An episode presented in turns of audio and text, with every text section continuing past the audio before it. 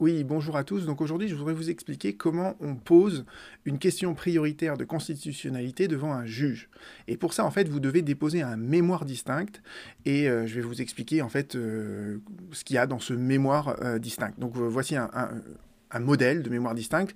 Vous retrouverez évidemment le lien vers ce euh, Google document euh, sous cette vidéo euh, et je vais vous expliquer comment on le remplit en fait. Donc la première chose que vous renseignez c'est pour qui vous êtes, contre qui vous êtes, devant quel juge vous êtes. Ensuite, vous pouvez, c'est facultatif, faire un rappel des faits, mais c'est pas forcément nécessaire parce que je vais vous expliquer ensuite. On explique en fait pourquoi on pose la QPC et quand on fait ça généralement, bah, on explique un peu les faits de l'espèce. Donc le, rappel des faits n'est pas forcément obligatoire, c'est facultatif et ça se fait de moins en moins. En tout cas euh, chez les avocats à la Cour de cassation. Ensuite commence donc la discussion, et la discussion, en fait, elle commence d'emblée par euh, la question qui est posée. Et, on demande, en fait, au tribunal, à la Cour d'appel, de renvoyer cette question euh, devant la Cour de cassation ou devant le Conseil d'État pour que le Conseil d'État ou la Cour de cassation renvoie ensuite au Conseil constitutionnel.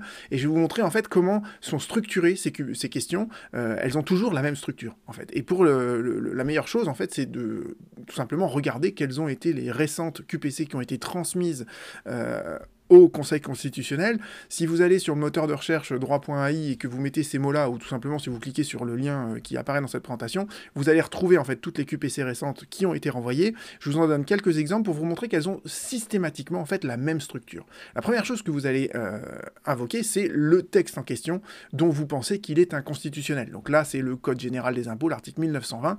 Et ensuite, vous allez préciser ce qui, dans cet article, vous paraît inconstitutionnel. Là, en l'occurrence, c'est le droit de suite au privilège spécial du Trésor. D'accord? Donc, vous précisez la loi, vous précisez dans la loi ce qui vous choque, et vous dites ensuite, vous posez la question, est-ce que cette partie-là de la loi, est-ce qu'elle est contraire à différentes libertés à valeur constitutionnelle? Donc là, en l'occurrence, il y en a quatre. Il y a d'abord euh, le principe de l'intelligibilité et l'accessibilité de la loi qui découle des articles 4, 5, 6, 16 de la Déclaration des droits de l'homme. Donc c'est toujours important de dire, voilà, la liberté en question, le recours effectif par exemple, et l'article de la Constitution de 58 ou du bloc constitutionnel auquel euh, il se réfère. Donc le recours effectif, c'est l'article 16 de la Déclaration des droits de l'homme. Et je vais vous expliquer après comment on retrouve en fait tout ça. Euh, la séparation des pouvoirs, c'est l'article 34. Le droit de propriété, c'est l'article 2 de, la Déclaration des droits de l'homme. Donc vous voyez que la structure, elle est simple. Hein. Vous avez l'article de loi en question, la partie de l'article de loi que vous pensez être inconstitutionnelle, et ensuite les libertés à valeur constitutionnelle et les textes sur lesquels elles reposent euh, qui sont énumérés. Reprenons brièvement, hein, rapidement, vous pourrez les relire tranquillement, euh, les autres exemples. Là, on est sur des articles du Code pénal. Ces articles du Code pénal, ils, donnent aux enquêteurs de police de flagrance euh, de des pouvoirs euh, sans doute exorbitants.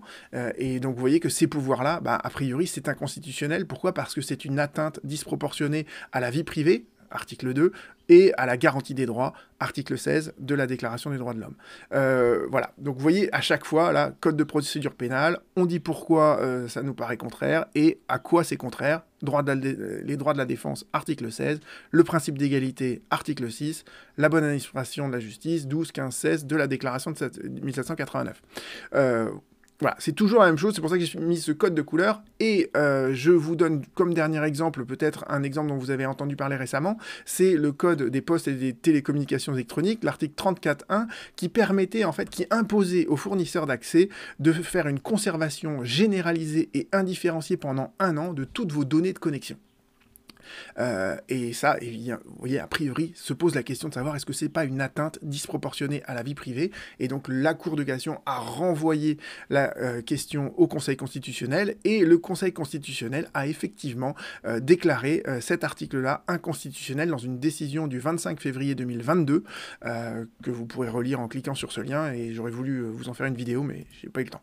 voilà. Donc vous comprenez comment sont structurées les questions en elles-mêmes. C'est toujours la même la même structure d'accord? Et maintenant, je vais vous expliquer la discussion ensuite qui permet de d'expliquer pourquoi la question, euh, elle est sérieuse et elle va être renvoyée. Parce que justement, c'est ça que vous devez démontrer dans votre mémoire distincte.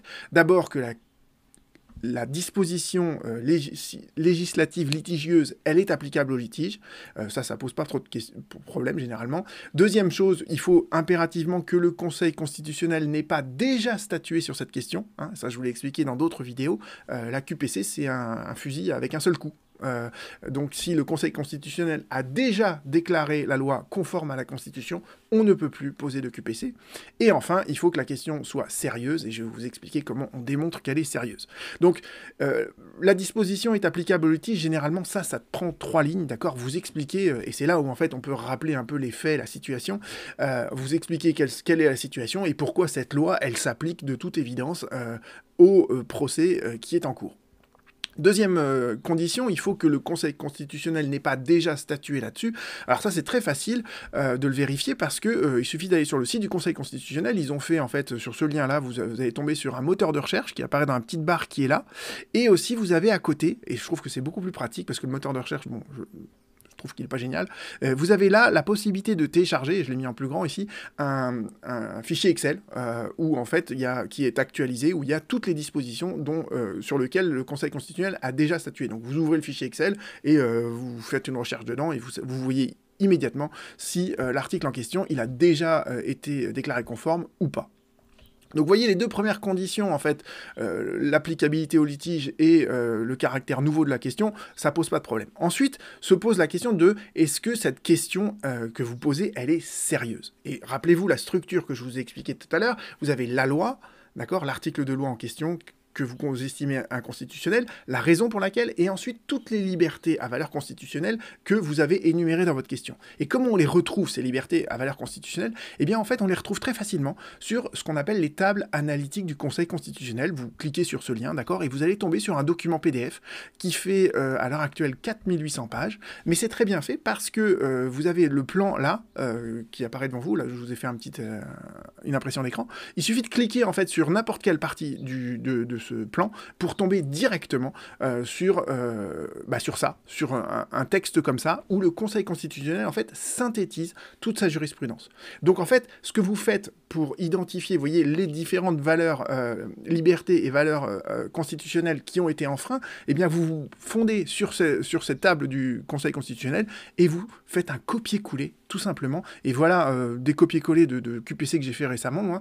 Vous voyez, c'était une QPC sur le droit à la sécurité sociale, le droit à la protection sociale, eh bien en fait, ça découle du 11e alinéa du préambule de la, euh, de la Constitution de 46, et le Conseil constitutionnel, dans les décisions que je référence ici, eh ben il a... voilà, voilà son raisonnement euh, qui est entre, entre guillemets.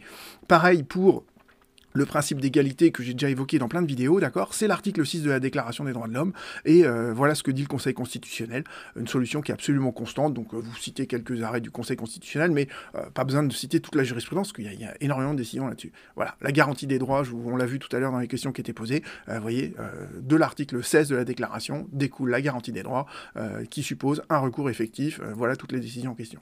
Donc vous identifiez toutes les libertés à valeur constitutionnelle, et après, après, bah, tout simplement, vous faites votre discussion. Vous dites, voilà, l'article en question qui est applicable en l'espèce, il est contraire à la garantie des droits pour telle et telle raison.